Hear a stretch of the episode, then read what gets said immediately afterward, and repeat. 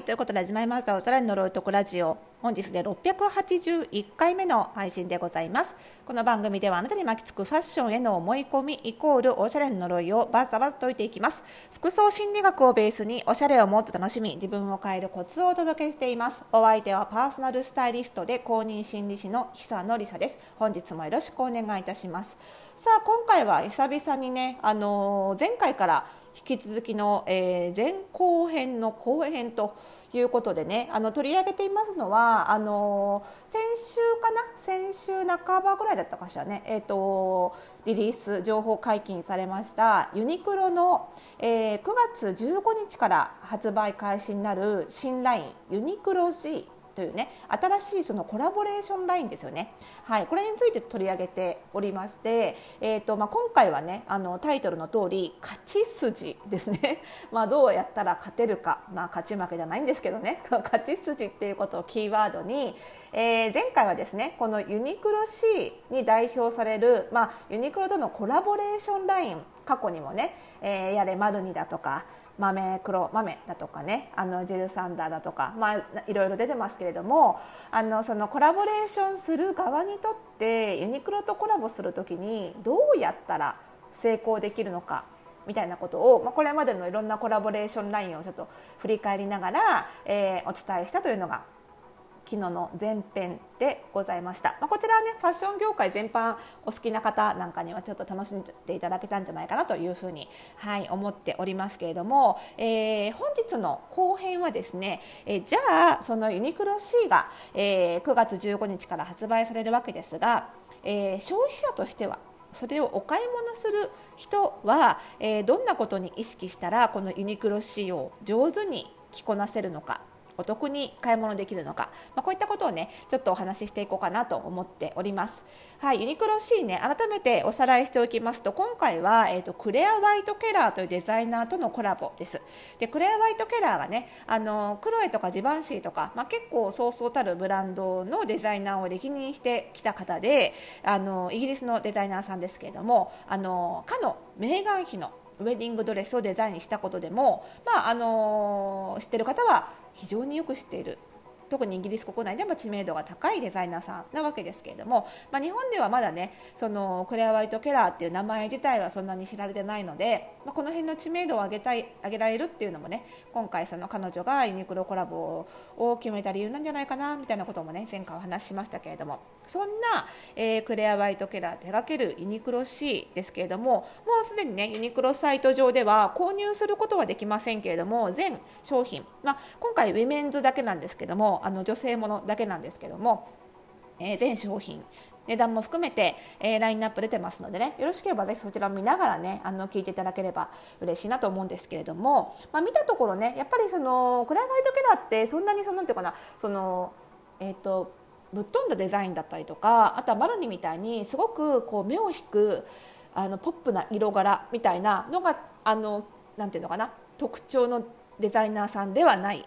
ので非常にこうあのなんていうのかなクリーンでこう大人の女性に好まれるような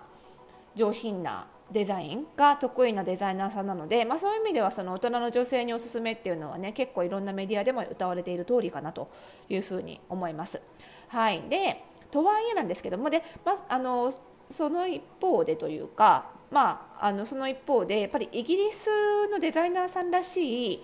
イギリスっぽい感じっていうのも随所に見られるんですね。チェック柄が使われてるとかね。でそのどうしてもねそのイギリスっぽいデザインだったり、まあ、その定番にも使いやすそうなアイテムだったりする一方でまあそのこれまでのトレンドの流れであったりユニクロでの売れ筋である割と全体的にゆるっとしたシルエットも結構多いと。このブリティッシュな感じとそのゆるっとした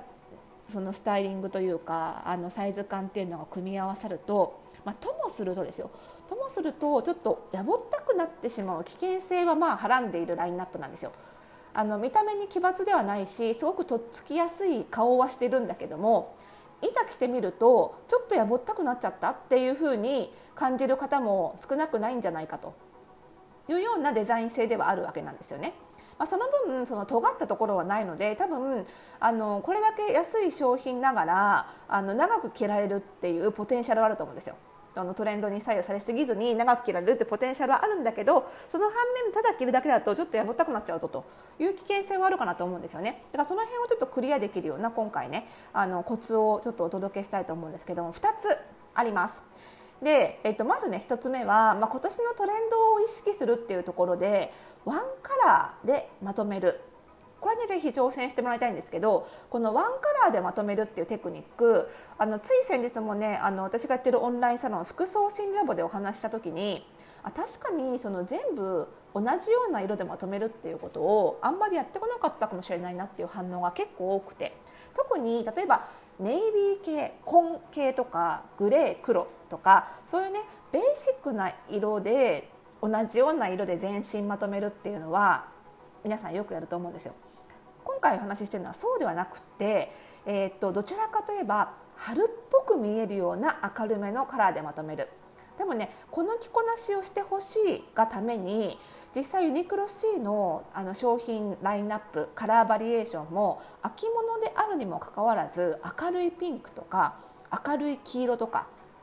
あの明るめのベージュとかちょっとともすると色だけ見るとあれこれ春物なのかって思うぐらい結構淡い色多いんですよ。で実はこれね今年のトレンドなんですねその秋なんだけど春によく出てくるような淡い色の同系色でまとめるっていうの。なのでそれをやるとねすごくあのなんていうのかなやぼったさが抜けてこうきれいめな感じにあの都会的な、ね、感じに仕上がりますし今年らしさも出るし、あの冬っぽいアイテムなんだけど色が明るいっていうところでの新鮮さも相まってすごくねおしゃれに見えると思います。実際にユニクロ C のあのコーディネート提案写真の提案でもそんなルックねいくつか見られますのであのぜひね例えばオール黄色っぽいあのコーディネートとか全部ピンクっぽいピンクベージュからピンクを使ったコーディネートなんかが見られるのでこの辺はねぜひね真似していただきたいなというふうに思います。あとは春っぽい色ではないんですけどブルー系紺っていうよりは青に近いちょっと明るめのブルー系でまとめたスタイリングなんかもあってこれまたねあの素敵だと思いますので紺でまとめちゃうとさどうしてもなんていうの無難なんだけどすごい暗くなっちゃうんですよねそれがもうちょっと明るいブルー系になるとすごく上品ででも暗すぎないスタイリングに仕上がるので、まあ、そんなねあのスタイリングもすごくおすすめかなというふうに思います。はいそしてですねもう一つの、えーと、ポイントとしてはですね、えー、マニッシュなものとフェフェミニンなものを組み合わせるこれです。あの結構ねあのラインナップの中であの割と薄手でひらひらするようなスカートワンピースとか小花柄のスカートワンピースとかちょっとドレープ感の効いた女性らしいブラウスっていう女性らしいアイテム群とあとはパリッとしたトレンチコートとかあとはですねあのちょっとこうなんていうのかなあの本当にメンズライクなあのブルゾンジャケットとかミリタリーっぽい感じのねブルゾンジャケットとかっていうのが結構ねそのメンズライクなものと女性らしいアイテムが結構混在してるコレクションなんですね。まあ、なのでこれもそのメンズライクなものと女性らしいものとのミックススタイリングを楽しむっていうことが念頭に置かれた商品ラインナップだと思います。なので例えばあのもちろんあのなんだろうな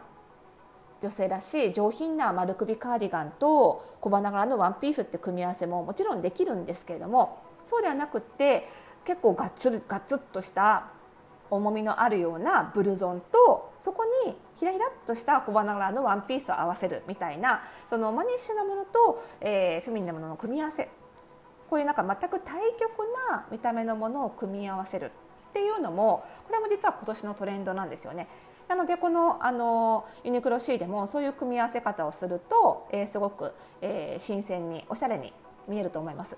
でこれはねやっぱり対極なものを組み合わせる意外性ってそのコーディネートをおしゃれに見せる上ではもうよく使われるテクニックなんですねこの意外性を出すっていうのはね。ですしそのメンズライクなものとフェミニンなものを組み合わせるとその多様な要素がコーディネートの中に含まれることになるのでその多様な要素のうちのどれかは絶対自分の外見タイプに合うんですよ。そうすると似合いやすくなります。結構皆さんねその自分に似合う要素だけを固めてまとめてコーディネートするのが洋服が似合うことなんだって思いがちなんですけど決してそればかりではなくってその自分の着ているコーディネートの中のどれか1箇所に自分の似合うものがあればそれと対極なものを組み合わせてもそれなりに着こなせるんですよね。これってその、えー、似合うものを使うことで似合わないものも着られるようになるっていうこ似合うもので橋渡しをしつつに似合わないものも着こなすみたいなのは結構ね、まあ、ちょっと上級編ではあるんですけどもあのスタイリストがよくやることですのでここはね思い切って、えー、っと女性らしいお顔出しの方なんかも真似しなものをガツンと組み合わせるっていうのはね是非これまでにない着こなしができるチャンスですので是非試してみていただきたいなというふうに思います。はい、この2つ、えー、ワンカラーでまとめるそしてマニッシュとフェミニンのミックススタイリングをするこの2つね意識しつつ、えー、ユニクロ C 楽しんでいただけると非常におしゃれでかつねそれがお手頃に、え実現できるっていうねそういうおしゃれが楽しめますのでぜひぜひ参考にしてください。ちなみにね私がやってるオンラインサロン服装心理ラボでは、えー、っとね、土曜日に全商品をバーッとあの一覧にして、えー、どういうえー、パーソナルカラーが似合うとかこのアイテムはこの体型タイプの人におすすめっていうのを全部書いた資料を配布しました。こんな感じでねあの新